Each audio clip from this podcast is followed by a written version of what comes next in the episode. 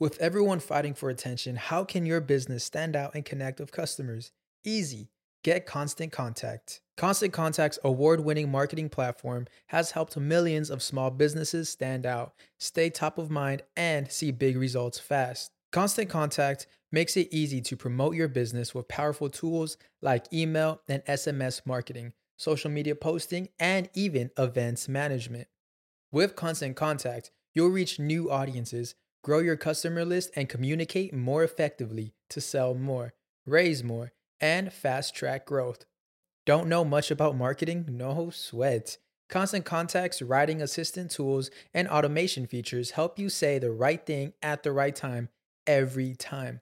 Plus, you can send with confidence, knowing your emails are actually reaching your customers thanks to Constant Contact's best in class 97% deliverability rate. I'm a small business owner and I believe that this is a great tool for other small business owners. In small businesses, you need to create a team. And if you're starting by yourself, Constant Contact can be the team that you need. Tackle any challenge with Constant Contact's expert live customer support. Plus, everything's backed by the 30 day money back guarantee. So get going and start growing your business today with a free trial at constantcontact.com. Just go to constantcontact.com right now. Constant Contact, helping the small stand tall. ConstantContact.com. Sonoro.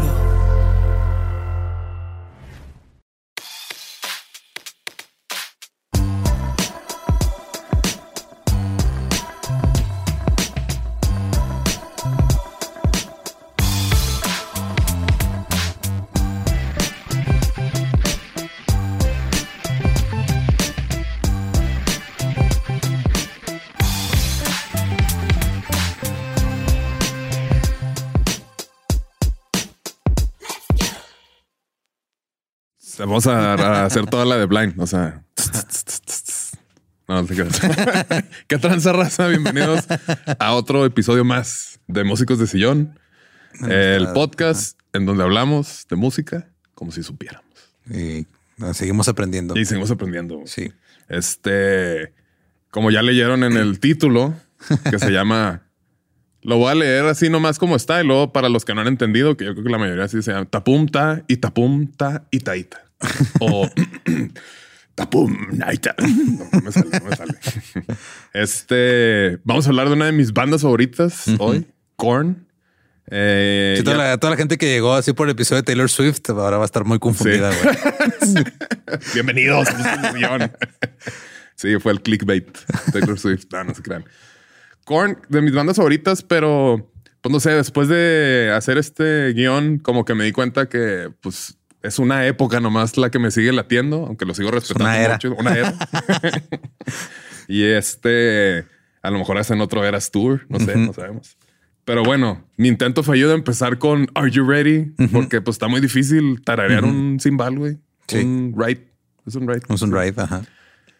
Pero pues si quieren pueden poner Are You Ready?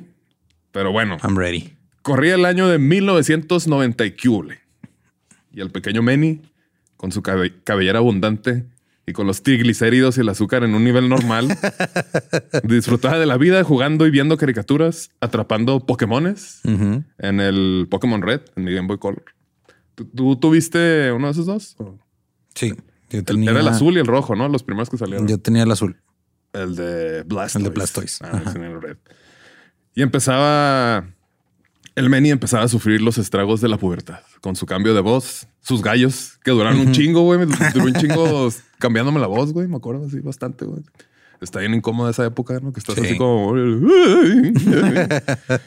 Pero little did he knew, o sea, poquito él sabía que una noche mientras el pequeño Manny estaba, bueno, ya no tan pequeño, estaba viendo MTV. Probablemente era el programa este de 120 minutos. Ujú. De repente se toparía con un video en donde empezaban unas guitarras como quejándose. Pam, pam. Y este, mientras cambiaban las tomas, nos íbamos dando cuenta que en ese video había ocurrido un terrible accidente de, de tráfico de carros.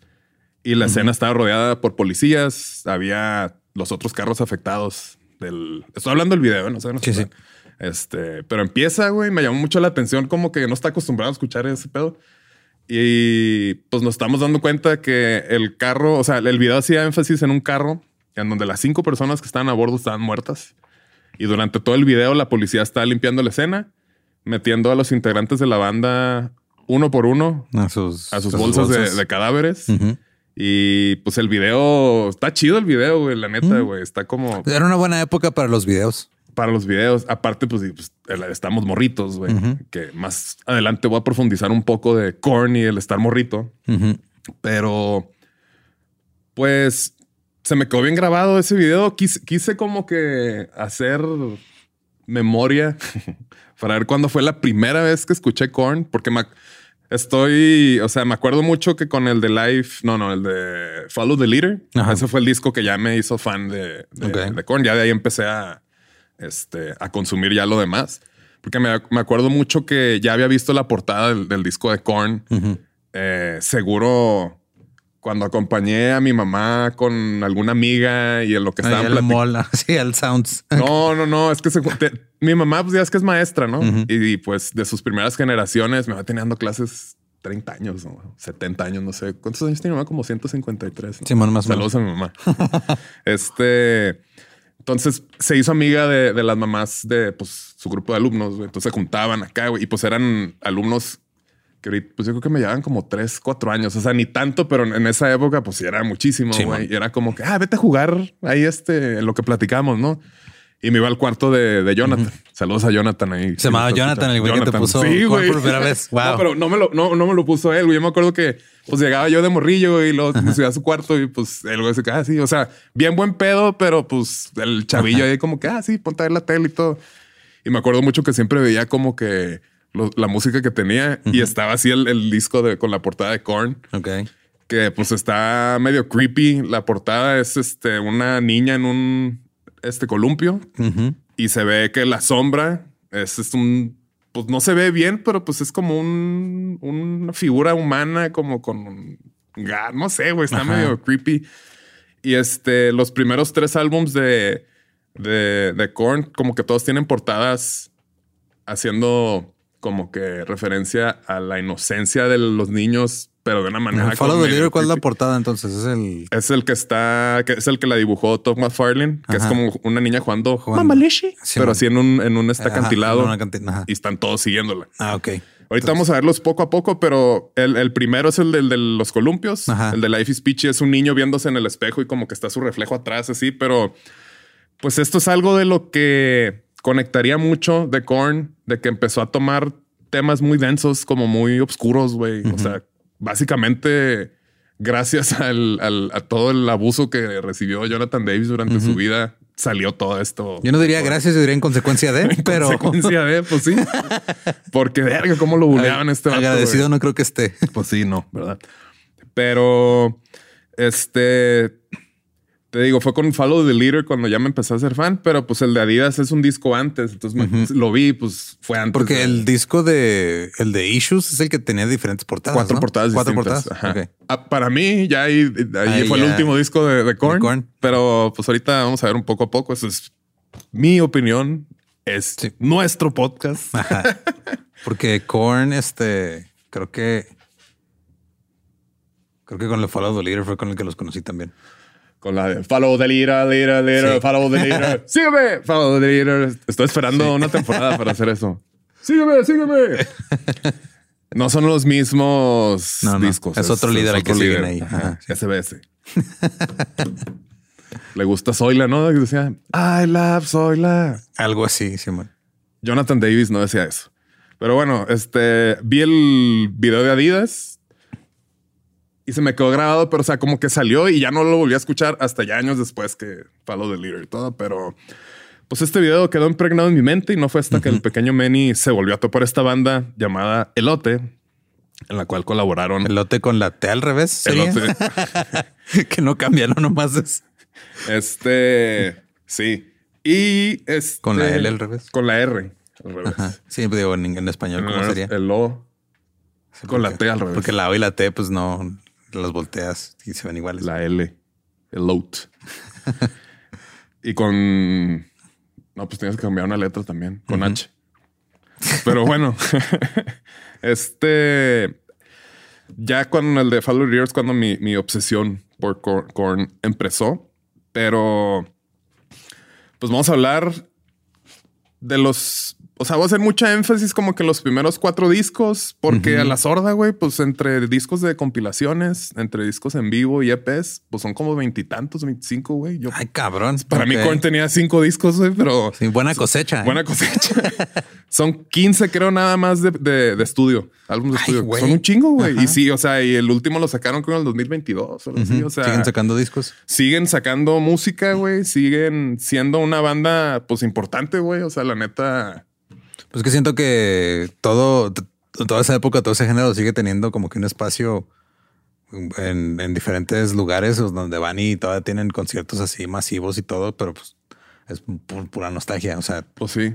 Sí, es, el, es la nostalgia, porque pues digo, lo, nuevo está chido, pero pues ya, por más que intenté aventarme los discos nuevos, o sea, pues me perdía, ¿no? Casi siempre regresaba a poner el de Life is Peachy o el de Korn y todo. Pero bueno, estos güeyes empezaron básicamente, pues era otra banda que se llamaba LAPD. Ok. Este, vamos a darnos cuenta que, que, cuenta que les gustaban los acrónimos. No, sí. Porque Adidas ya significa All Day I Dream About Sex. Eso es un acrónimo, ¿no? Bueno, LAPD era L.A.P.D. Muchos pensarían que por, por la policía Los, Angeles Police Department, pero no, era Love and Peace, dude. Amor y paz, dude. Y después. nada que ver con la policía de Los Ángeles. que no. Y ya después era Laughing as People Die. Era como. Ay, güey. Y era una. Me río mientras la gente se muere. se muere, Te digo, empezó así todo. Un niño de 12 años, así, sabiendo, escuchando eso y no, sabiendo por qué no puede controlar su erección. Ajá. ¿Por qué me estoy riendo? LAPD era una banda de funk metal gringa que empezó en el 89 en Bakersfield, California. Este, este movimiento del funk metal, este funk rap, rap metal, que lo platicamos en el episodio de New Metal. O sea, si se darán cuenta, como que no quiero soltar el New Metal, entonces no, no. vamos a hablar aquí. Y pues era, se notaba mucho la influencia de los Red Hot Chili Peppers. Era como que más o menos lo que querían medio emular. Pero la verdad es que el APD pues no tendría tanto éxito y fue como que los primeros pininos como para que el primer lineup de Korn saliera. Sí, era chido. Okay. La banda de LAPD eh, estaba formada originalmente por James Schaefer o Monkey, este Reginaldo Arbizú, Fieldy, no sabía que se llama Reginald, y Richard Moriel, que él creo que era el cantante. Ese güey ya ahorita ya, pues, según yo, se casó y, se salió de LAPD. Dijo, no, ya, chido. Sí, ya estuvo. Este, pero eran estos tres güeyes que era pues bajo, guitarra y voz. Entonces necesitan baterista. Entonces la banda puso un anuncio en un periódico local ahí de Bakersfield y fue cuando David Silveira fue Silveria, Silveria. Silveira. Silveria llegó ahí a, a LAPD cuando tenía 15 años, creo, está ahí. No Este, después de que ya llegara el David, grabaron un álbum demo que es el que mandaron a compañías de... Este, disqueras, acá de, eh, Sí, háganos caso. Eh, y luego se dieron, este... Se dieron cuenta que para obtener el éxito que querían, pues tenía que salirse de Bakersfield, porque pues Bakersfield parece ser una ciudad muy pequeña. Entonces se fueron a Hollywood. De acá, ah, vamos a Hollywood a perseguir el sueño. Schaefer, Monkey, al, principio dijo, este, no, yo me quedo aquí en Bakersfield. Esto, todavía estamos hablando de LAPD. Y luego ya, este, después creo que ya cuando rompió con su morra, ya ahora sí los alcanzó en, Hollywood. Eh, tenían un manager, bueno, contrataron un manager que se llamaba Arturo, le decían el Turi. y él fue el que los, los firmó o los ayudó a que lo firmaran con Triple X Records que ahí también estaba, creo que Dr. Dre y otras bandillas así californianas, como que era de los que empezaron a apostarle a lo alternativo, a Y la banda ya después grabó y lanzaron su primer EP en el 89, pero pues supuestamente por la poca o pobre distribución que le dio la disquera, pues no pegó. Este Fieldy dice como que no les hicieron caso y pues no hubo distribución y pues no. En el 91 sacaron ya su primer disco, se llama Who's Laughing Now. Y después de lanzar este debut álbum, Moriel, que era el, el- el- el cantante, se salió del- de la banda. Eh, ya estuvo, yo no puedo. Ajá, dijo, ya, ya, ya me casé, ya, ya estuvo. Este, quiero dedicarme a vender seguros. Entonces, ese era el sueño de- del señor Morril. Y el resto del grupo, pues se quedaría básicamente como para ya hacer corn, porque pues ya estaba, Sí, estaba estaba- Monkey. Fieldy, David y Faltaba este, un guitarrista y el vocalista, ¿no? El Jonathan y el Head. Ajá. Entonces se salió el, el que cantaba ahí en el APD y este hicieron, hicieron, pues no sé si hicieron audiciones, no, creo que fueron, invitaron a, a Jonathan como con un ensayo, lo escucharon cantar, no sé qué, porque el vato no era cantante, tenía otra banda, el, el Jonathan Davis, y este, pues como todos eran ahí de la colonia, o sea, en, en entrevistas dicen que caminaban de que dos cuadras para llegar a la escuela, güey. Siempre andaban en bicicleta. Entonces, pues todo Ok. el mundo se conocía. Ajá. Entonces era de que, eh, güey, necesitamos a alguien. Ah, mira, este güey canta todo. Este. mm, mm, mm. A ver. Estaban buscando al, al baterista y luego ya. Ah, por aquí tengo el, el- el anuncio que pusieron antes de que encontraran a David Silveria. Dice. Banda. Dice, banda de funk, trash, metal, groove. Estaba buscando baterista. Ok. Entonces eso es lo que la, Silveria dijo. "Mm, Um, está ok. interesante, ¿no? Tengo 15 años. Quiero de saber 15 qué es años. eso. ¿Qué pedo, no? Y ahorita que veamos un poco de los primeros discos, pues sí se nota el estilo de, de, pues de cómo tocar la batería el David. O sea, porque sí está muy diferente. Ahorita está un poco más rockerón, pero pues yo me di cuenta justo con este John que lo que más me gustaba era cuando estaba un poco más influenciado por hip hop. Ok. Porque la manera de tocar a este güey es muy rítmica y luego le mete muchos en, en ciertos, en ciertas partes de las canciones se me figura hasta medio el estilillo de Travis Barker, ¿no? Que mete muchos feels acá y así, o sea, porque como que era, esto fue algo de lo que, de lo que hizo que pegara mucho Korn, como que era un, una pesadez y algo muy locochón, pero que nunca se había escuchado de esa manera. ¿Sabes? Acabas de decir como- locochón. Es Locochón. para describir a Korn. A Korn. Está bien locochón. Bien locochón. No me quiero adelantar. Creo que más ahorita, ah, más enfrente puse como que era el metal antes de que saliera Korn. O sea, porque pues muchos de los que los empezamos a escuchar, eh, no me dejan mentir, pues fuimos, fuimos como de las primeras bandas que nos empezamos a dar cuenta que se podía tocar como más grave, o sea, afinaban más grave. Son los que empezaron a usar las guitarras, bueno, a popularizar las Las guitarras, de siete cuerdas. Este, tuve ya- una Tú tuviste una. de siete cuerdas. Era Era una. Estaba en sí, ¿no? La, la, la Era un Ibáñez. una Ibáñez. Sí, pues era como la, Ajá, sí. la que tenía estos güeyes. Porque sí, yo siempre quise el, el bajo que traía Fieldy, el, de- K5, el que de era Ibáñez también. Ajá, Simón. Y eventualmente me compré, pero no el K5, era como el, el, el, el genérico de que no estaba firmado. Porque Simón. ¿te acuerdas de esta tienda en, en El Paso, la de Richie? ¿no? Richie's. Algo así. Ahí Ajá. tenían un K5 y me acuerdo que iba y luego siempre lo veía y que, ah, y lo me costaba como unos 500 dólares en aquella época. O sea, pues era un Sí. como signature base y todo. Y los, en los trastes traía también así cosillas, acá, pero nunca lo tuve. Pero bueno, ah, llegó el David Silveria y en el álbum debut que grabaron, este nombres de las rolas: James Brown, Stinging Like a Bee, Jesus y Don't Label Me. Muy funk rap. Eh, eh, eh, te digo, se fueron a, a Los Ángeles y mm, mm, se quedaron con la mamá. Bueno, antes de que se saliera el, el- el- vocalista. el vocalista, la mamá que se llamaba Donna dejó, o sea, de que sí, vénganse por acá, quédense conmigo. Se queda toda la banda, dos rodis, este, en su departamento que nada más era de dos recámaras, ahí en Burbank. Que es madre. Y pues ahí empezó como que el sueño, todavía con, Ajá. con el APD.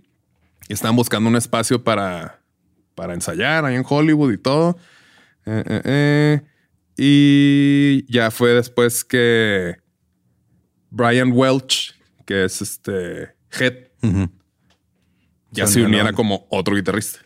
Pero bueno, ya se salió el que canta y todo, entonces quedó básicamente todos los músicos fueron a escuchar a Jonathan Davis, dijo, "Ah, tú vas a ser el guitarrista, el, el que canta y todo. Y pues ya básicamente la primera alineación y fue de las que duró, bueno, no sé si es la, la que duró más, pero es la que conocemos, que eran cinco integrantes, dos Sí, man. guitarristas, bajista, baterista y, y el Jonathan. Y el nombre de Korn, este, pues hay varias cosillas ahí que vi de dónde viene.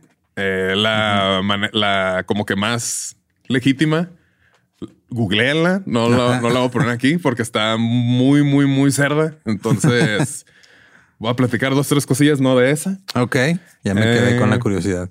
Sí, ahorita, ahorita te digo, que- que- ¿verdad? Pero pues bueno, Korn ya ahorita después o sea, de- es peor que el, el- de donde viene el nombre de Limp Bizkit. Sí, es, sí. ¿Neta? Sí.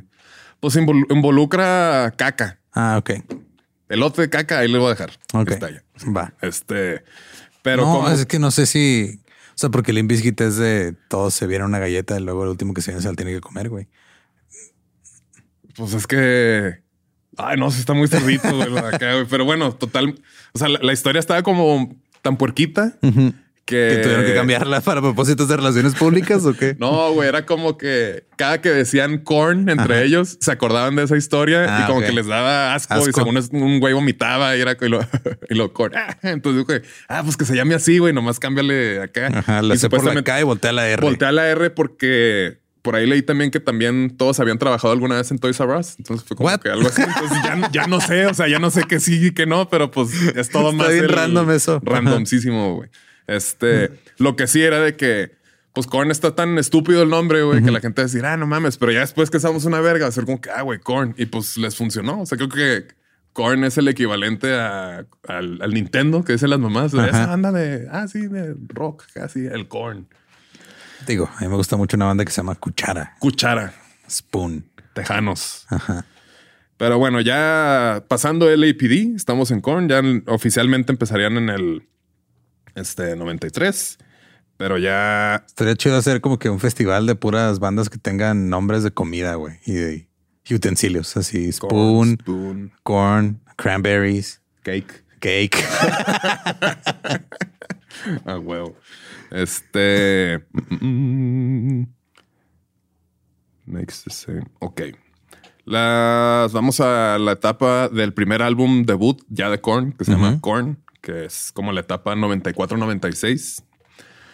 Y en el mayo del 94, Korn empezó ya a grabar su álbum debut con este productor Ross Robinson, que ya platicamos de él, que fue básicamente el padrino del new metal. Simón. Y Ross Robinson fue como que la primera vez que empezó a ser la de productor con estos güeyes y básicamente con Korn aprendió a producir. Ok. Y luego de ahí lo hizo también, que ya lo buscó de que Machine Head, Slipknot y todo. Y pues básicamente eran como haciendo cosas parecidas Ajá. a Korn. No tanto con Slipknot, pero Machine Head y este... Sí, como que el estilo de producción así de que se escuche eh, bien cerdo todo Ajá. y Perdón, como ritmicón Sí. y medio acá, y no tan gritos acá. Pero pues bueno, Ross Robinson fue pues básicamente la mezcla de este güey y Korn, pues lo que le dio ya vida al new metal. Y ya para Entonces es su culpa. en mayo del 94 y acabaron de grabar en junio del 94. Para octubre de ese año ya lanzaron el, el álbum titulado igual, Korn. pues estuvo en chinga. Sí. Este, pero digo, ya, ya traía la banda, pues ya traía, Sí, ya, ya, sabía. estaba armada. ya. Ajá, Ajá. Con el EPD ya nomás llegó el, el- el Jonathan. Y este lo sacaron a través de Immortal Records, que era como que este el que los firmó ahí. Y luego ya llegaron al número uno en el Hit Seekers Album Chart, que eventualmente llegaría al número 72 en, los, en el Billboard 200 en febrero del 96. O sea, le fue muy bien a, a este álbum. güey. Y pues fue muy bien recibido porque pues no había como que nada igual en esa época, güey. Este, el metal antes, o sea, pues el rock que rifaba antes del movimiento del new metal está encabezado por otro tipo de rockstars, ¿no? O sea, pues eh, eh, venía como que de bajada la época del glam y todo este pedo. Sí, pero ya en los noventas, eh, o sea, porque en los ochentas el trash empezó a agarrar un chingo de. De Punch Ajá, Simón. Estamos hablando de que este sale. 90 y Noven- 94.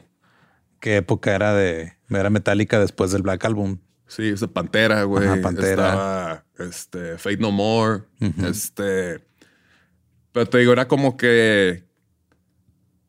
Esta banda, esta, esta, estos rockstars como de desmadre, güey, que Monty Crew y fiesta y acá y chicas, que estos güeyes sa- salieron con pum, o sea, pues las rolas de Faggot, Daddy, Clown, o sea, cosas bien, bien densas, bien oscuras. Y pues eso lo conectó mucho con, con la chavalada de aquella Ajá. época, güey. Eh, entonces era música ruda, no tan oscura la que rifaba. Entonces llegan estos güeyes con sus tonos muy graves, con Sí, su ajá. Rata, bita, bita. Es como que, verga, güey. Eh, por eso como que, pues todos los chavitos de que, ah, es que no me entiendes, papá, es que no me entienden acá. Después de que Korn terminara de grabar el álbum, empezaron a, el álbum de Korn, empezaron a irse de tour con Biohazard y House of Pain. Entonces se Ok. empezó a, a darles ya más este, exposure. Hace mucho que no escuchaba sobre Biohazard. Biohazard. Es así como de, eran como medio white supremacists, ¿no? Pues está raro, güey. O sea, sí. como que medio skinheads nazis, pero no, pero sí, güey. no. Es, es broma, pero si quieres no es broma. Ajá. Eh, la compañía les dio el dinero suficiente para que ya tuvieran su propio camión de tour. Wow. Tuvieron su primer gig en Atlanta. Y como para la mitad del tour se les chingó el camión. El camión. Que conseguir otro. Un fun fact. El primer tour no fue tan exitoso en cuestión de promocionar el álbum, pero sí pues los llevó a, a que se, Se dieron a se conocer. dieran a más. conocer, Ajá. empezaron como que a afianzar su sonido, güey. Eh, la banda se fue de tour con Sick, Sick of It All en el 95 Ok. y luego ya se fueron a un tour en Europa. Eh, tocaron en Londres, tocaron en París. Después en ese año eh, fueron seleccionados junto con Deftones como para hacer este... Eh, como para irse con Ozzy Osbourne de gira. Entonces eso también pues les Sí. dio un chingo de, Sí. de visibilidad. El álbum llegó a oro cuando estaban ahí en el tour y fue certificado eventualmente doble platino para la, por la RIA, Ajá. Recording Industry Sí. Association of Of America. Mm, De los singles que sacaron, pues todo el mundo conocemos es Blind, que para mi punto de vista sigue siendo una de las mejores rolas para empezar lo que sea, güey. O sea, siguen abriendo. Bueno, yo nomás los he visto una vez aquí en el Pepsi Center hace ya como unos seis años. Abren Y, con pues, esa es que es la mejor rola, güey, la neta, güey. O sea, todo mundo que los que no los conocía y todo, que los fueron a ver empiezan y pues es como que tss, tss, tss, es- A mí lo que me pasó cuando escuché Blind, porque yo primero los conocí por la de Freak on a Leash. Y, o sea, porque también fue la primera vez que escuché algo de ellos y luego este después co- como que no me llamó tanto la atención y luego después como que ya no había manera de escapar de ellos cuando salió el de Issues. Simón. O sea, cada rato los pasaban. Y ese disco, el de Issues, yo lo tenía. Alguien me lo regaló en la prepa, no me acuerdo ¿Cuál quién. portada tenías? El del este, el, el monito como de vudú, de vudú. Simón. Esa es la que yo quería y no me tocó esa. Yo tenía esa. No me acuerdo si me lo regalaron o me lo compré con dinero de un, de un cumpleaños.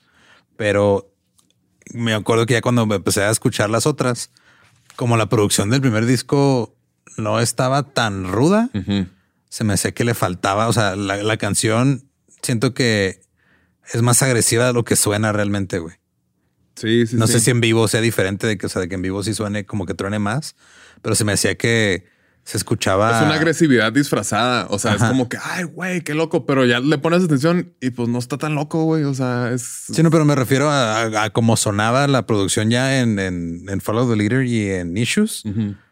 Como que estaba más adornado, más, estaba mejor ecualizado, mejor mezclado que Blind. Ah, o sea, sí, siento sí, que hay canciones que suenan más pesadas en, eh, o más agresivas En Blind. en- en Issues y en, este, y en Follow the Leader, Ajá. Pero que en realidad no son, No son. tan pesadas como, como las de antes. Simón. Porque como que todavía no agarraban, o sea, no sé si no encontraban la manera de que sonara claro y fuerte, afinar en sí, en ese, en ese. Sí, y o sí no- se no nota ese ajá. cambio, o sea, de Korn y luego Life is Peachy, que está un poco más así como, bueno, no, no tan locochón, más hip hop, y luego ya de ahí del de Follow the Leader y luego ya Issues y ya de ahí se hizo ya muy mainstream y ya Simón. es cuando ya no te puedes escapar de ellos. Pero pues sí, eso que dices está...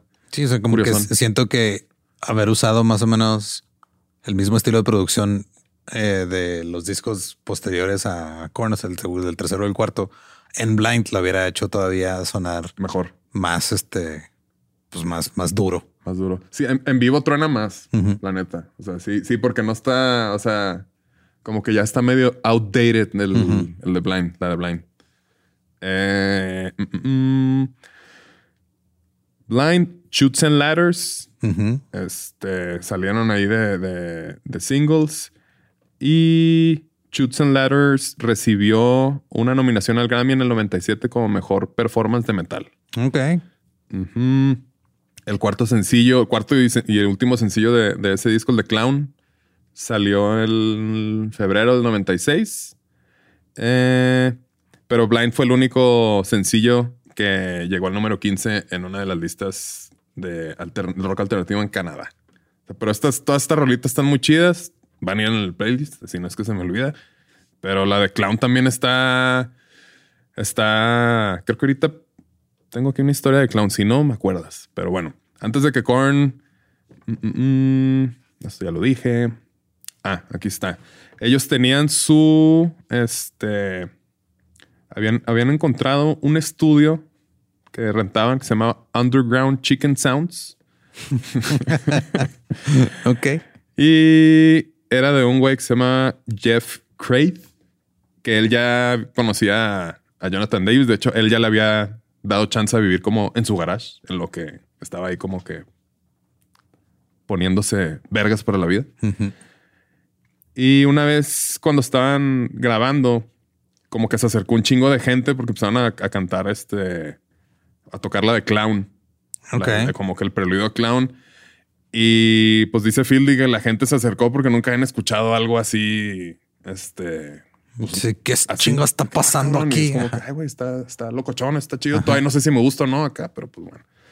Y luego en la de Shoots and Ladders, eh, un dato ahí interesante es que cuando grabaron las gaitas, porque pues Jonathan Davis, aparte de Toca ser el gaitas. vocalista, también Ajá. toca gaitas. De hecho, toca un chingo de instrumentos, güey. Está muy cabrón Jonathan Davis también como productor en lo suyo. Ajá. Este, pero para la de Shoots and Ladders, mucho como que pensaban que había grabado las gaitas en la cima de una montaña. Bueno, Pero pues dice, no, la neta fue. Usaron un micrófono y lo pusieron como que en, en- en una de las puertas traseras del estudio. Sí, para que se escuchara lejano. Ajá, lejano. O sea, Ok. se iba alejando del micrófono porque Ajá. así va, así empieza. O sea, se escucha así, lo se va. y va ya empieza la, la batería. Eh, entonces está padre que sí, físicamente se está grabando Ajá. alejándose. Nice. Se me hizo chido. Y en la canción de Daddy, ahí es cuando, pues mucha gente, cuando lo escuchamos, fue como, ay, güey, esto está, está muy raro, Ajá. porque de repente al final se truena a llorar el, el vato. Eh, y no, esta es en la que sigue, pero sí, creo que por ahí vi que el, este Ross Robinson, como que era, o sea, lo sabía guiar muy bien a todos, porque era un cagadero, güey. Este, pero hasta como para dirigir a Jonathan Davis de cómo obtener el timbre de voz adecuado para esas grabaciones. Como que lo, lo, lo encerraba en un cuarto oscuro y como que le decía cosas y luego lo, lo pon- lo ponía en un, Ajá, en, lo un, ponían- este, en un vibe así Sí, ten- como denso, doloroso, ajá. tenso, le pegaba un poquito así en la espalda y todo, o sea, así como que, ay, güey. Y pues sí se oye eso en esos discos, por eso yo digo que pegó también muy cabrón, güey. Que no habíamos, o la gente no había escuchado algo así como tan, tan personal, tan doloroso, güey. Eh, eh, eh, eh. Ah, en la de Daddy, este Jonathan estaba grabando en un cuarto oscuro sin saber que ya estaban grabando sus, sus vocales. O sea. Entonces sí está como Yo creía muy, que era muy como íntimo. ensayo. Ajá. Eso se suelta a llorar y es como que pues eso quedó.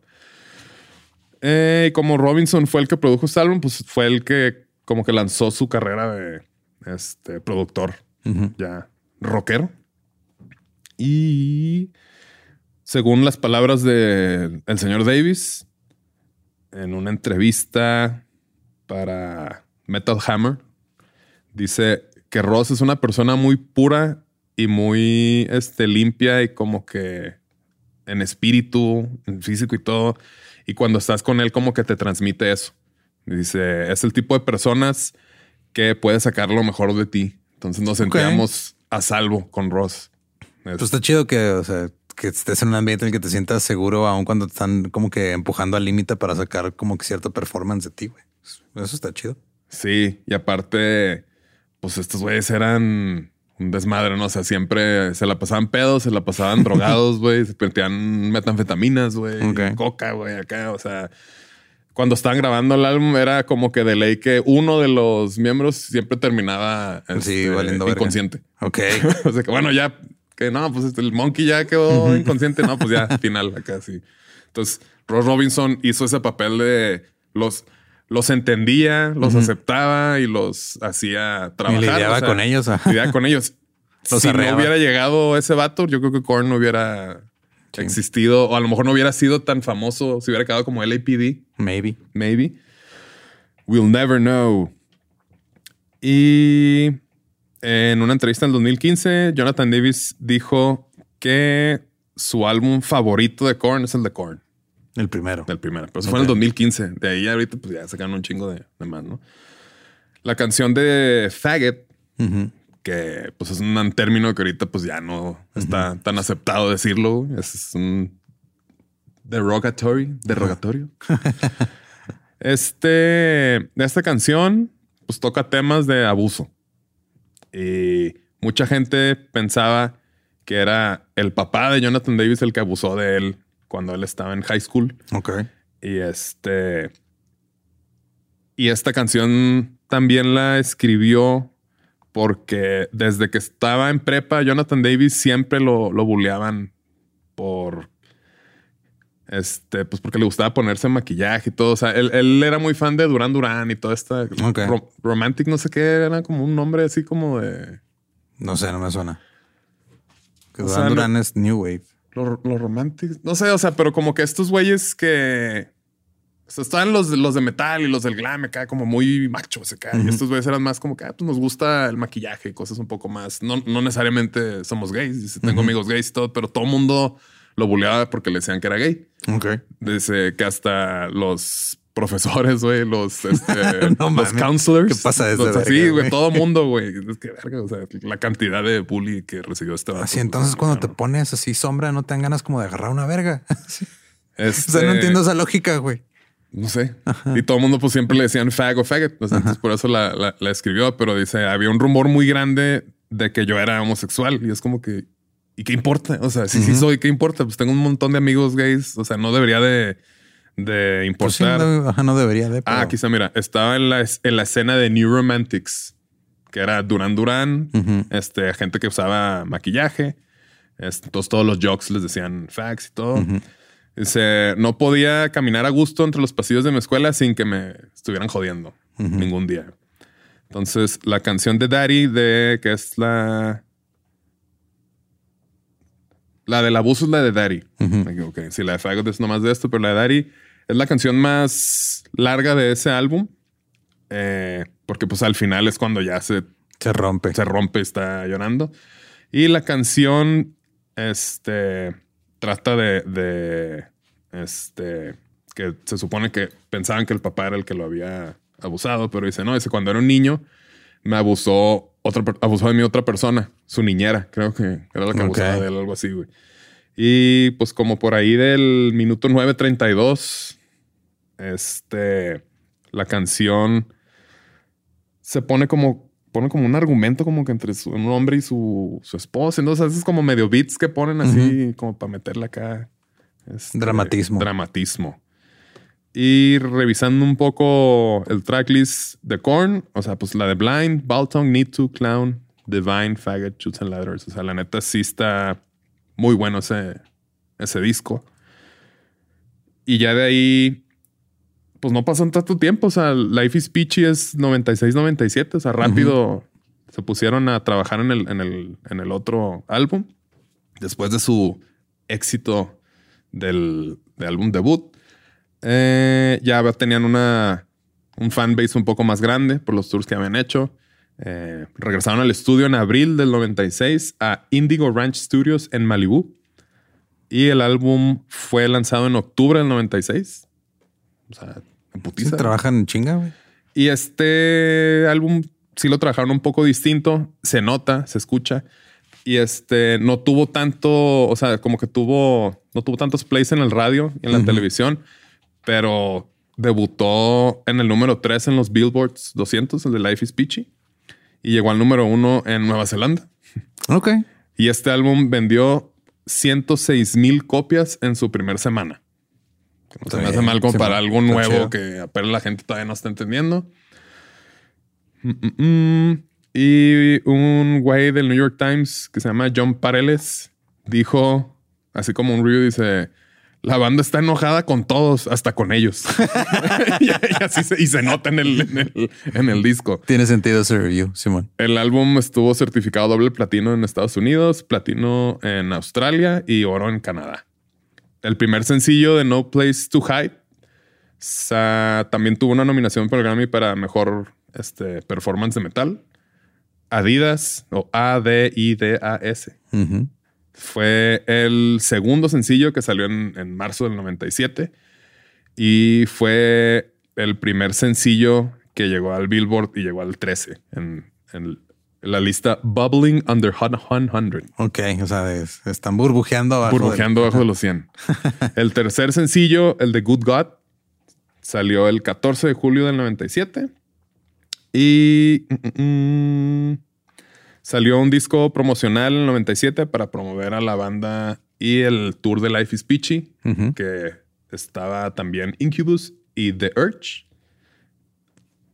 Y también Korn ganó mucha popularidad porque ya con, con este disco fueron co-headliners en el Lola Palusa en el tour de, de verano del 97 con Tool. Eh, para los que no sabían, el Lollapalooza hubo un cacho. Ah, no, sí lo dijimos. Sí, en los, los festivales. al- principio era un festival De tour. viajero itinerante, como el Warp Tour. Pero ya después dijeron, lo vamos a agarrar más una ciudad. Chicago. Simón. Y luego eh, eh, estaban de tour ahí con lo de la Pelusa en el 97, pero pues Korn dejó de, de turear porque a Schaefer, a Monkey, lo diagnosticaron con meningitis viral. Ah, Entonces, bueno, dejó. La banda estuvo relativamente tranquila durante el final de ese año, pero mm, mm, mm, hicieron su propio label, Elementary Records, para firmar nuevas bandas este, y introducirle bandas nuevas a sus fans. Una de esas bandas fue Orgy, que eh, Silveria fue el que le dijo a Jonathan Davis, hey, güey, fírmalos, está chido. Estos güeyes, güey, neta, no sabes, van a sacar un sencillo bien sencillo. vergas que no es de ellos, pero va a pegar. y luego otro más o menos y ya. ta- también tuve, creo que el segundo disco de Orgy. El que viene la de She Dreams in Digital. Simón. Esa rola estaba chida también. Tenía, o Y sea, ya.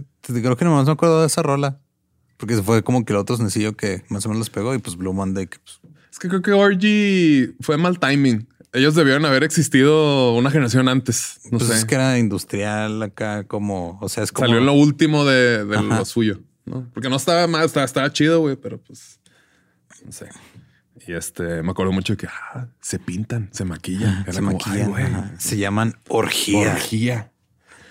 Life is Peachy, el segundo álbum de estos güeyes, salió en el en octubre del 96. Mm, después, mm, ah, Life is Peachy tiene temas también de drogas, de traición, venganza, sexo, como dijo el vato. Todo el mundo está enojado con todos. El álbum tiene 14 rolitas y tiene una rolita escondida. Eso de las rolitas escondidas estaba muy Era muy de ¿no? esa época, güey, Simón.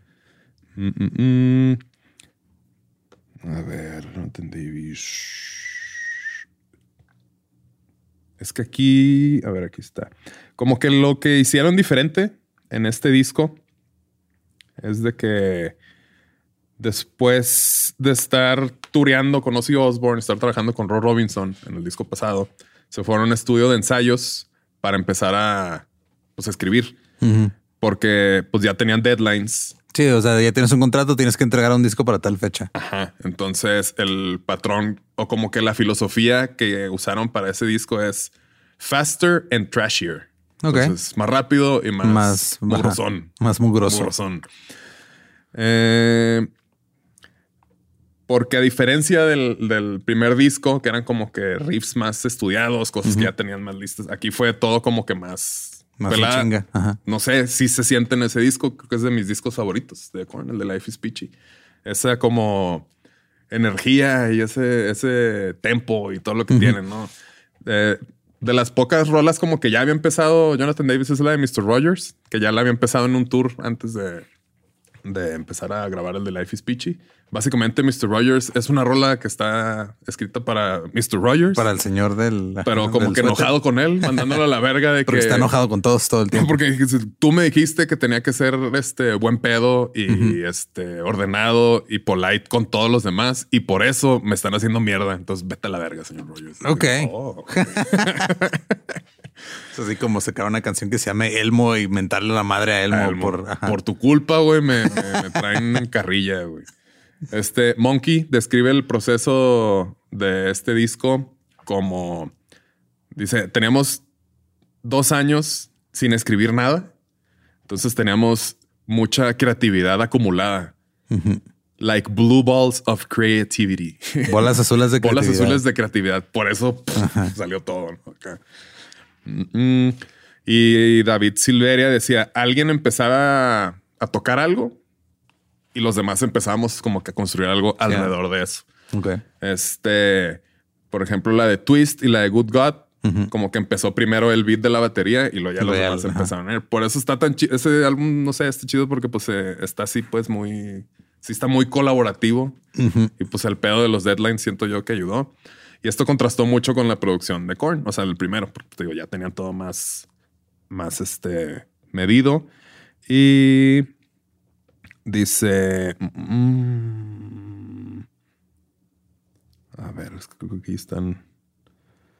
Eh, mm, una de las cosas que también como que fue muy característico de este disco pues, fueron como los tonos que usaba Fieldy, porque pues sí, su manera de tocar sí estaba muy, muy peculiar. Sí, son- Será- suena más a percusión que a, que Ajá. abajo. O sea, sus el- líneas de abajo suena como si le estuviera pegando a un tambo de basura. A veces. Simón.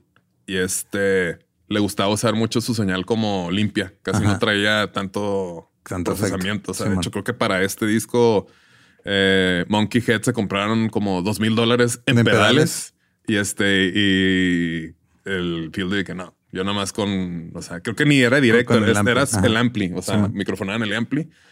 Porque pues sí, la manera de... Sí, como que el güey, o sea, el güey le subía madre al ampli para que se distorsionara con la señal limpia de- del bajo Ajá, al ampli y ya de eso. Pero, o sea, como está tocando, pegándole a madre con tonos muy bajos, suena como si le estuviera más percusivo, sí. güey. Pero pues dirías, ah, está como muy peladita, pero no. O sea, Ah, no, está muy no, difícil. y aparte, está como, está muy, muy en sincronía con David Silveira, o sea, Silveria. Porque pues entre los dos como que eran medio, pues la base de, las rolas. Y Monkey y Head escribían en base a las líneas de bajo, o sea, para que no chocaran. Entonces, cool. muchas rolas de Korn, o sea, si te pones alguien rockero que empieza a escuchar a Korn, escucha, y no, no siempre está atascado de guitarras, o las guitarras son medio scratcheos, güey. Son medio, los, los utilizan como medio sintes de repente, güey. O sea, Tienen efectos muy raros con las guitarras. sí, cosas como muy altas, güey. Y, y lo grave, pues era Fieldy y este, la batería, las vocales del Jonathan Davis, que pues sí está muy peculiar, güey. De repente como que medio lloraba y se quejaba y luego grita y eh, empieza con la de Twist, este disco, güey. Y es como que, ¿qué vergas es eso, güey? O sea, no- nada más la única, busquen las letras en Google y es nomás dice Twist Y ya. pero pues es el, el scatting, el metal scat que como que pues inventó él, la neta, güey. O no sé si alguien más ya. Pues no sé si lo inventó, pero hecho, pues güey. gracias a él. O no que lo inventó, pero lo popularizó. Simón. Creo que esa es la manera más correcta de decirlo. Eh, Korn usaba metanfetaminas. Este, cuando estaban grabando sus, sus álbums. Y la banda. Qué la- chinga tener que, o sea, ya ahorita en esta época, después de tanto tiempo de, de estar como banda, Sí. tener que tocar lo que compusiste en, en en pinche metanfetamina y es de güey, ya, o sea, no, no puedo tocar tan rápido ya. Pues por eso cambió su, su o sea, escucha lo nuevo y está pesado y todo, pero ya no está así. Ya no está tan a madre. Andan todos Sí. locochones, ¿no? Acá. Sí, una vez había un güey que de una banda rock and roll, que no me acuerdo cómo se llamaba, que una vez le, sí le preguntaron así, oye, güey, este, antes vez más rápido. Sí, güey, es que todos estamos en pastillas, la verga. estamos bien empastillados, güey. Oh. Eh, afortunadamente estaba Roy Robinson pateándoles el trasero. Dice, de otra manera, pues nunca hubiéramos sido tan productivos, dice Jonathan. Y luego la banda lanzó como que un webcast en internet que se llamaba Corn Mangling the Web eh, con un partnership con QuickTime. Como para que los fans vieran el proceso de, Del de disco. Life is Peachy, cómo lo grababan. Entonces también como medio pioneros en ese aspecto, como del behind the scenes y medio Del internet. el internet y Ajá. viendo de que, ah, pues esto también Viéndolo acá en Va a pegar. 60 píxeles, pero ahí estabas viéndolos. este, tirados haciendo gadotes, ¿no? Acá. Mm, mm, mm. Ah, aquí está, mira. Fieldy dijo en una entrevista en el 97 para Bass Player que él quiso como que mezclar los beats de hip hop con las líneas de bajo con sickness. Ok. Voy a citar. I try to cross hip hop's beats and basslines with sickness. Es como, esa es su, su manera de tocar. Y Welch y Schaefer, Monkey Head, querían como que diversificar un poco y querían hacerlo como más, su approach un poco más melódico a las guitarras, dice más como un teclado, re- quitando el, el ataque para traer como más sonidos atmosféricos mientras mantenían su, su sonido así tan marranote, trademark. Entonces, los dos se movieron como que a procesamientos más experimentales con este f- pedales de efectos, este volume swells, son como pedales para Sí, es cuando eh, tocas algo, pero con el volumen abajo y luego lo vas subiendo poco a poco. Que se siente como que se, se infla. que es mucho lo que hacen. ¿no? Esas cosillas. güey. Que se, Eh, o sea, se hincha, pues. Suelen es hincha. hinchamiento. Mm, mm, mm. Aquí está, se gastaron dos mil dólares en pedales. Fieldy dijo no, nomás con su bass speaker cabinet, con eso era suficiente. Y aquí hay cosas que ya están un poco más aburridas. Mm. La manera en que slapea Fieldy es una manera que pues, los profes de bajo, cuando te enseñan, no es esa "No manera. hagas eso". Está, mu- Ajá. está muy difícil Simón. porque pues el slap casi siempre es como que así por arriba y ese güey lo hacía para abajo y le daba las otras cuerdas acá. Simón. Pero pues, bueno, su estilillo. Mm, mm, mm. Ya después viene el de Follow the Leader, Leader, sígueme en el 98, que es cuando ya la mayoría de, de los de nuestra generación los conocimos. Y este pues fue el, pri- el tercer álbum de estudio. Lo lanzaron en el 98. Y este es el primer álbum que no produjo Ross Robbins. ¿Ese quién lo hizo? Este Steve Thompson y Toby Wright. Los No, güeyes, pues no que eran como son. más, creo que eran más, eran más como de pop Ajá. o algo así. Este, por ahí leí algo así. Entonces, como que eso les ayudó a tener un sonido más, este, Más mainstream, mainstream, la neta, porque pues es lo que decías. El sonido de Follow the Leader está más digerible que el de Korn, que el de Life is Peachy. Y de ahí empieza ya su, su vida a el mainstreamismo Simón. y a dejar las metanfetaminas. Entonces, eso ya pues cambia el, el sonido. Cambiar este, las metanfetaminas por la palabra de Dios. La palabra de Dios. Uno de ellos sí se salió y luego regresó, pero este en el 98 este ya firmaron un contrato de publishing con Warner Chappell Music, eso les ayudó más. Y Korn estaba esperando un este un partnership con Adidas, porque pues Adidas ya había sponsoreado a músicos, a Ram DMC, pero la banda los mandó a la fregada. Dijo, no, no, no, este, diciendo un argumento que pues medio contradictorio. Dice, nosotros hacemos sport, deportes, no música. we do sports, not music. Es de que, "Ah, eso bueno". dijo Adidas. Adidas. Ok. Entonces dijo Korn no. Entonces ahí fue cuando dijo Puma, ah, no, nosotros sí. Y les ofrecieron 500 mil dólares ah, en un trato a Korn, incluyendo su música en este, pues en cosas de Puma y así. Y pues sí, ¿te acuerdas de Korn? Pues siempre casi traían Puma Cosas antes de, Puma. empezar a usar cosas de Pony. ¿Te acuerdas que Pony también? Pony como que lo- también los agarró. Sí. Pero dice, pues es más de lo que Adidas hizo por nosotros Ajá. con Puma. Pero hagan una rola que se llame P-U-M-A. Este, algo también que pues quiero dejar claro es de que la gente cuando se imaginaba a rockeros en esa época, o sea, el, El la look. ropa, el look Sí, y man. todo, pues no era nada que ver cómo se vestían estos güeyes. Estos güeyes se vestían medio ravers. O sea, el pedo de, de los Jinko flojotes, güey. El pedo oversized, güey. Sí, cuando salía Jonathan Davis con su falda. Ajá, la falda escocesa, güey. Simón. se vestían más como raperos, güey. Entonces Ajá. eso también, pues, este, llama la atención de que, ay, bueno, o sea, que unos güeyes que se vean así pueden sonar de esa manera. Simón. Y ahí empezaron como que a marcar la pauta de otro tipo de cosas. Y luego salió POD, que es POD. como Corn Light. Payable on death. Con Cristiano. Simón. Este, algo que pues digo, son de California y pues para la gente que no sabía el pedo del oversize, que ahorita está muy de moda, pero pues ha sido algo que desde los noventas ha existido, desde antes, bueno, no sé, pero la moda chicana, Ujú. eh, los Sí, güeyes es- con sus dickies, con sus camisas este, blancas y oversize, es un pedo chicano de. California. Pues estos güeyes sí se ve mucho la influencia así porque pues californianos. Y pues no sé, se me hizo muy chido. Eso es como que, ah, ok. O sea, Sí, empezaron a también, cambiar la, o sea, también la imagen o sea, de los discos y todo, los, o los como que flyers o lo- los videos y todo, sí era como muy más influenciado por street culture. Ajá. Simón. Sí, es Cultura de calle. De la calle.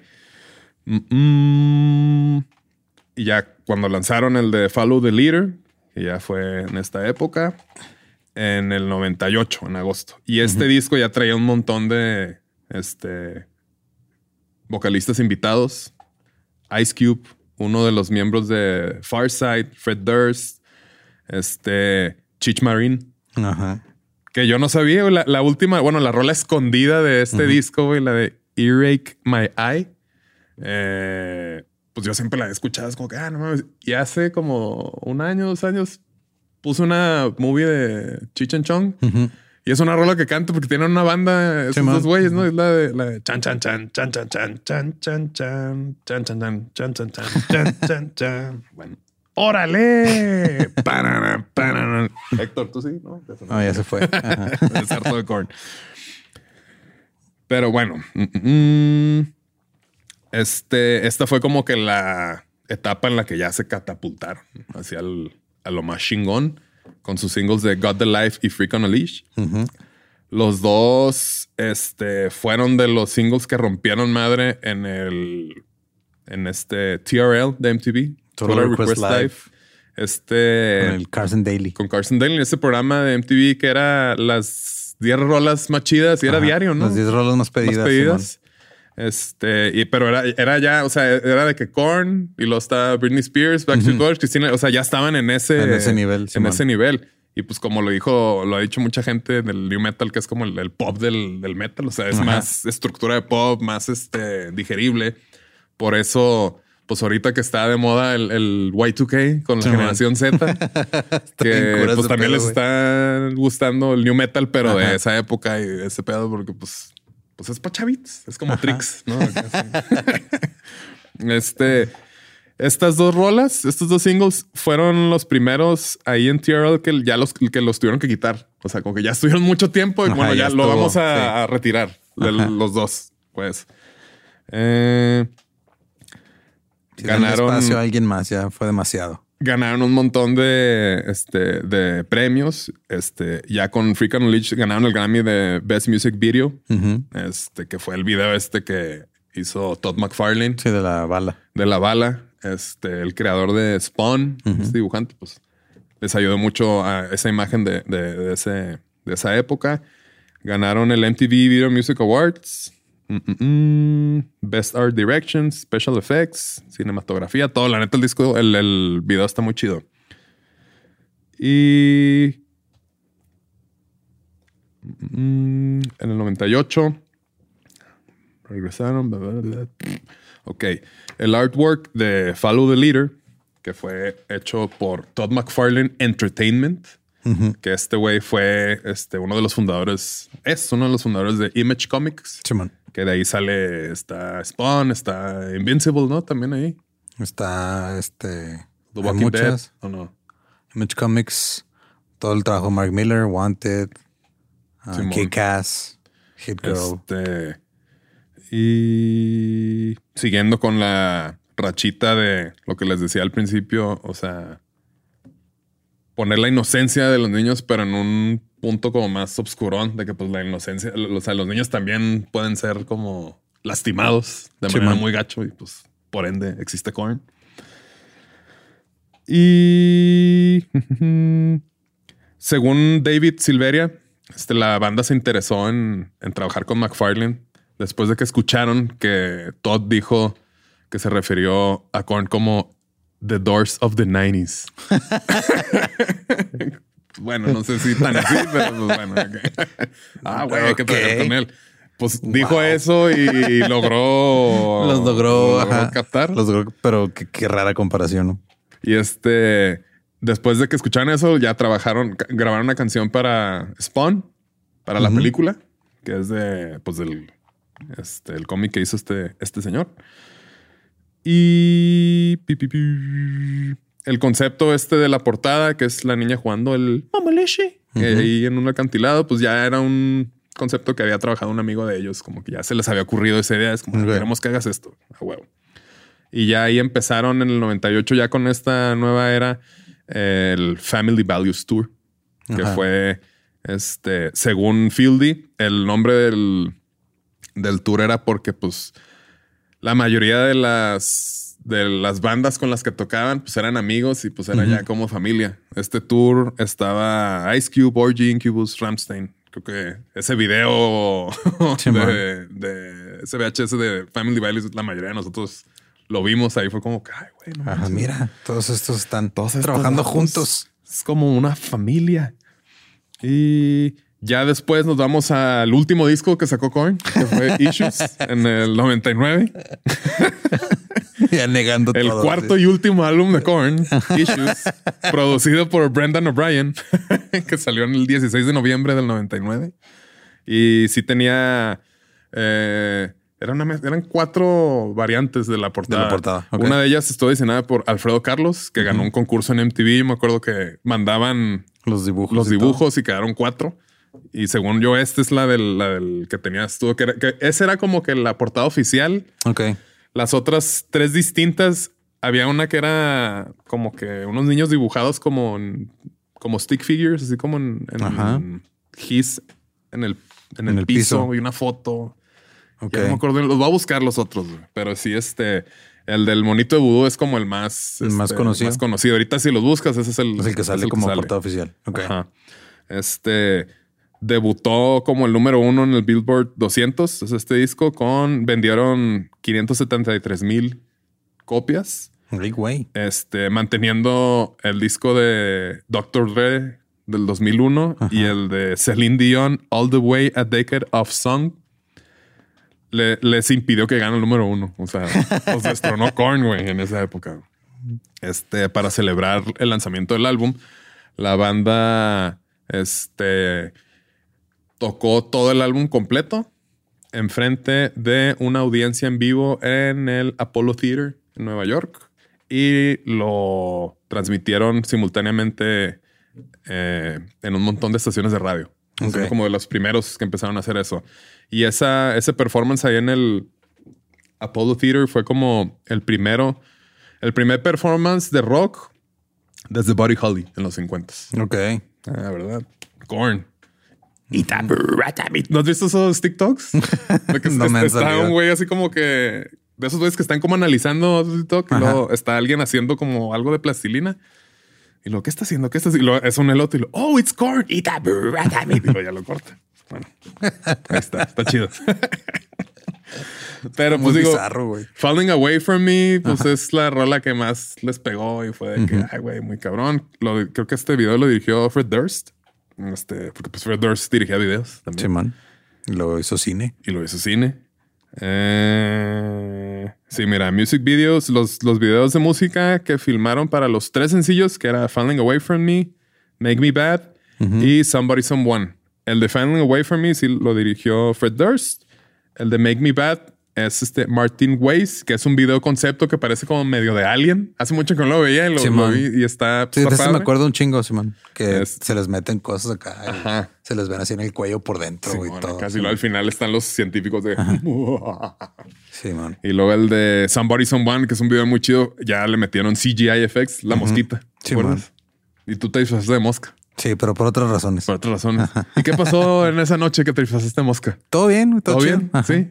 No te, no, no, no pasó nada así de. No, no, no, me paró la policía. No te paró la policía. No te dijo un policía que te quitara las antenitas. No, no, no, me dijo nada de eso. Qué bueno. Qué bueno que no pasó. Eh, Issues estuvo, lo, descri- lo describió este Steven Thomas Irwin, que es un, un güey que describe videos. Ok. sí, hola, ya- soy un descriptor de Un videos. escritor de videos. No, de, de álbums. Está ya menos hip hop que Follow the Leader. Sí, ya está más, más rockero ese pedo. Ajá, por eso es el último disco de. Y luego este fue certificado tres veces Platinum. O sea, Platinum, Platinum, Platinum. Platinum, platinum, platinum. PPP. Como este, la pizza que todo el mundo quiere. Todo mundo quiere. Pizza. Y ahí fue ya de que este Pony reapareció como este lo- el- los que hicieron mancuerna con ellos, ¿no? Sí, Para man. Popularizar esa onda, que creo que es la única vez que Pony ha sido como Cool.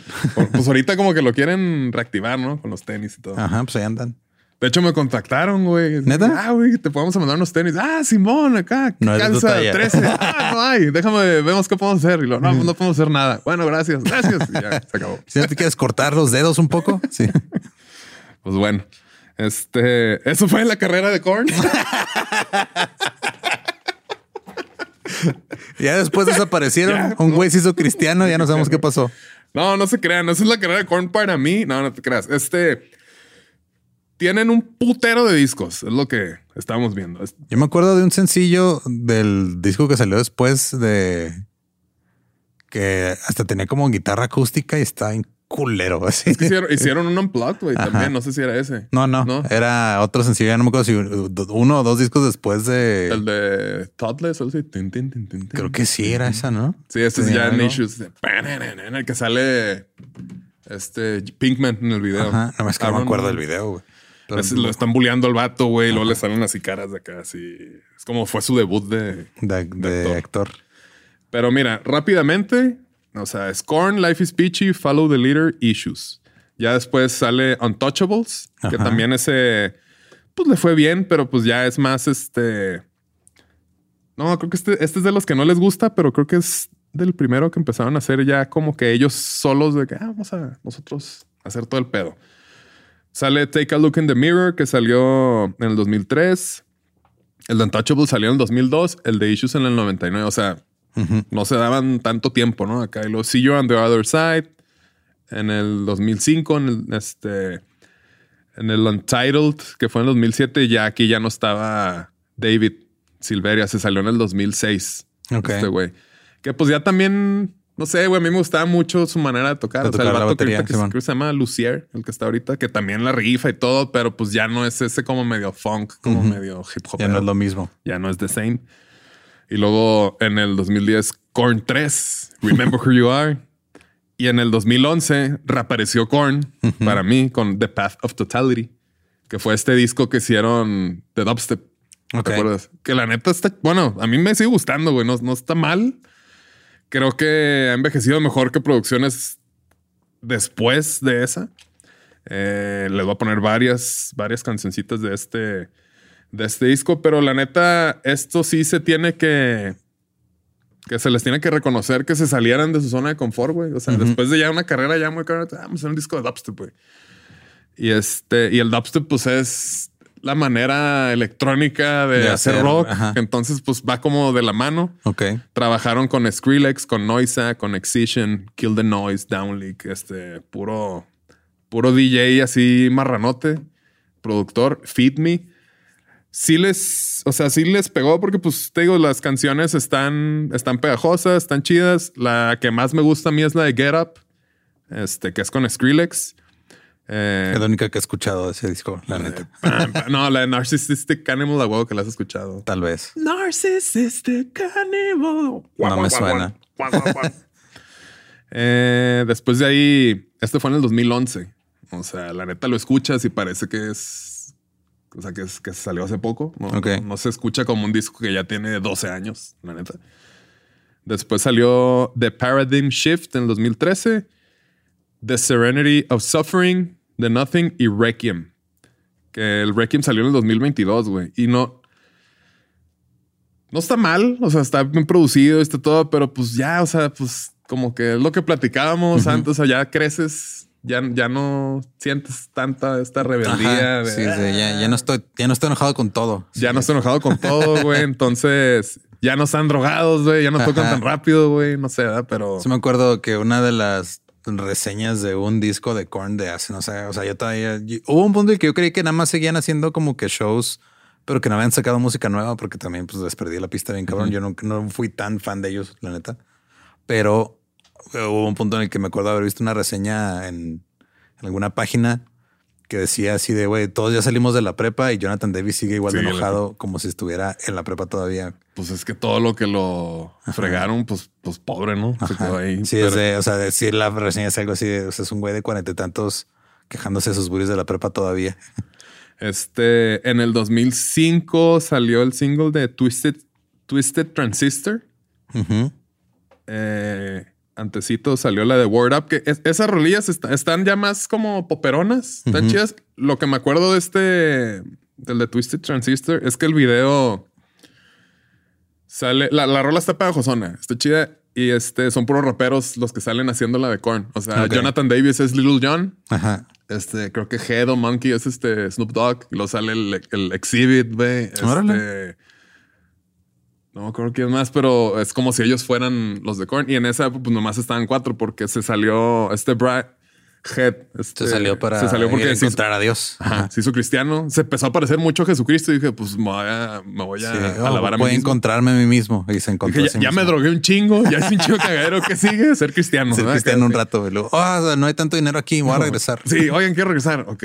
Simón. Entonces, eh, Korn empezó y luego por el 2005, 2000, no, 2006 ya fue cuando fue su primer cambio de, de lineup, que fue que se salió David Silveira.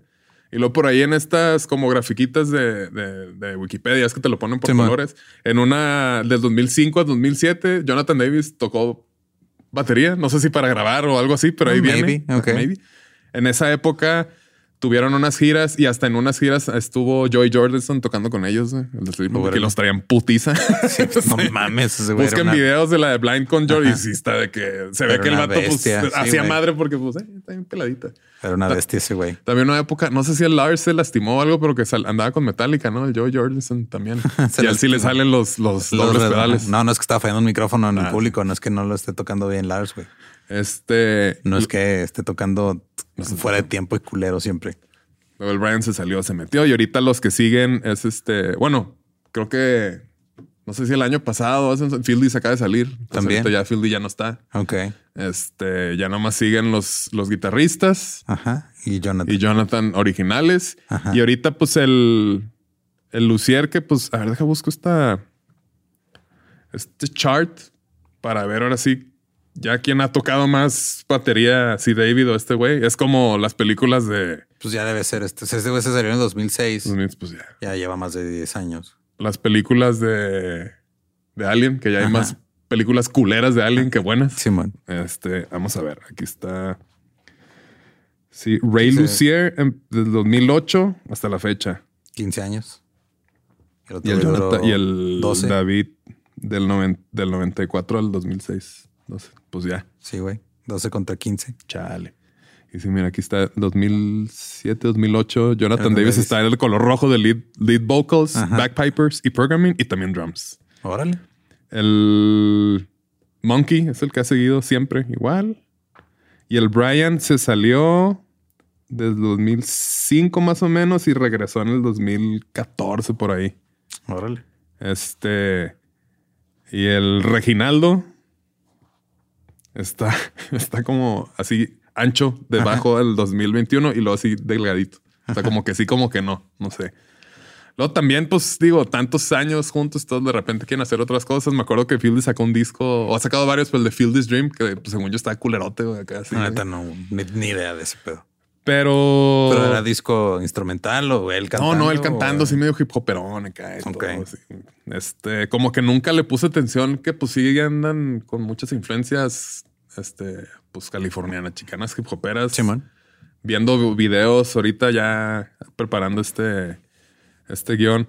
Pues sí, hay una época, no sé si en Untouchables o algo así, que como que hicieron mucho los patrones de las bandanas así de, de chicanos y traía como un jumpsuit acá. Y luego me acuerdo que Field en su bajo traía así como esos patrones como de, de bandanas. Así pues, Que no los- colgaban los una, chicanos, mucho- colgaban como banderas acá en, en los amplis o eran esos otros güeyes. No, eso, eso ¿No? creo que era Rage, güey.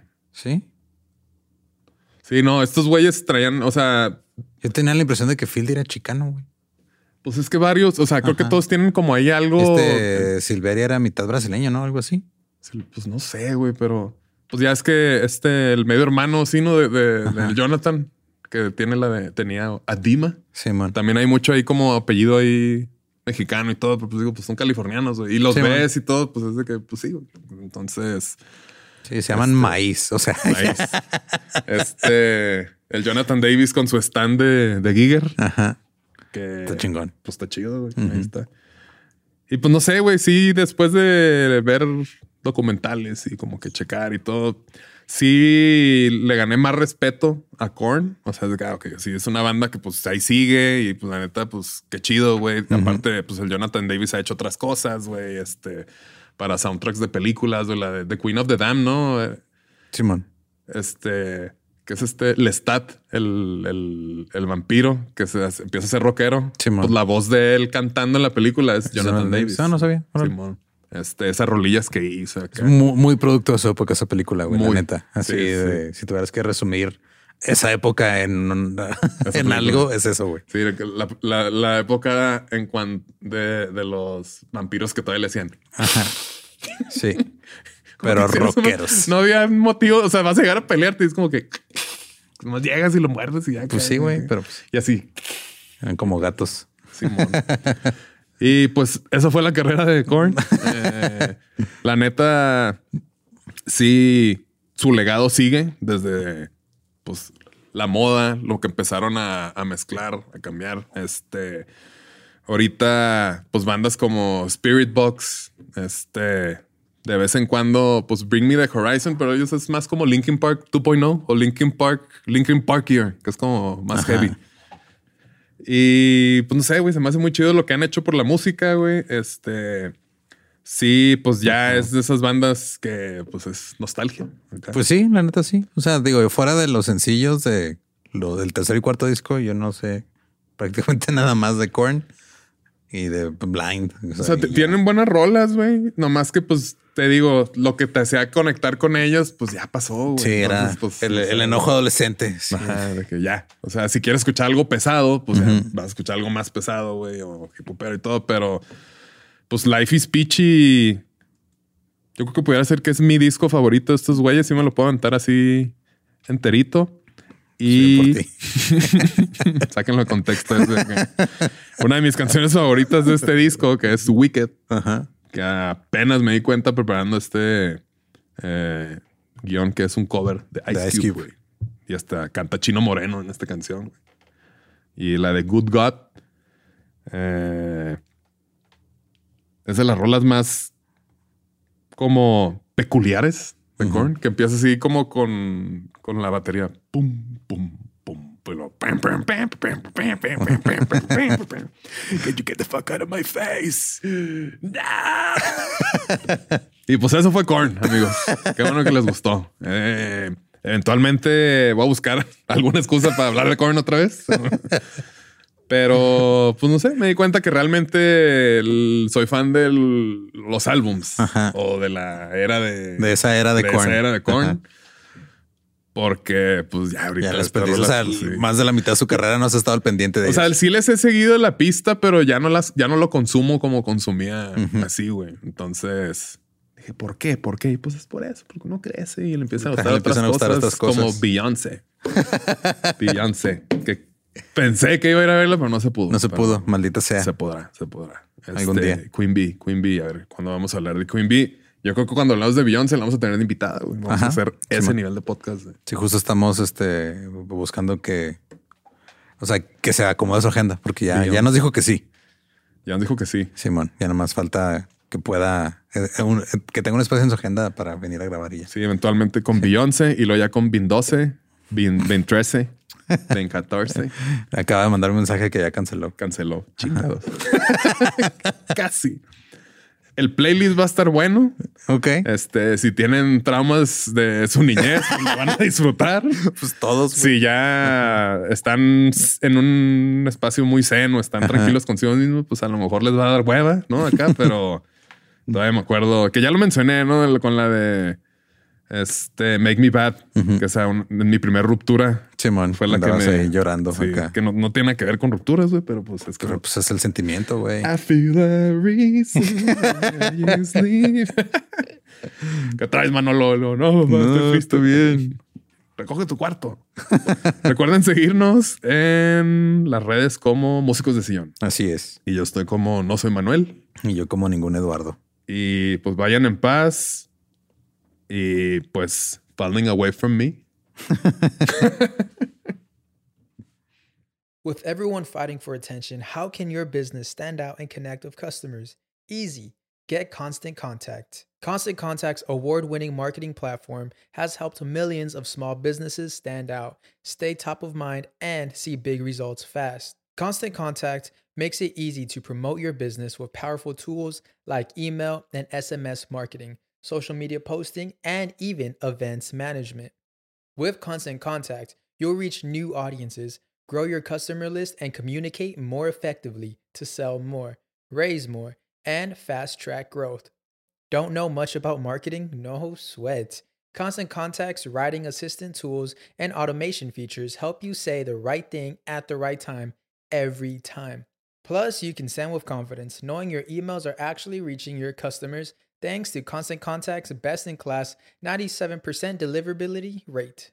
I'm a small business owner and I believe that this is a great tool for other small business owners.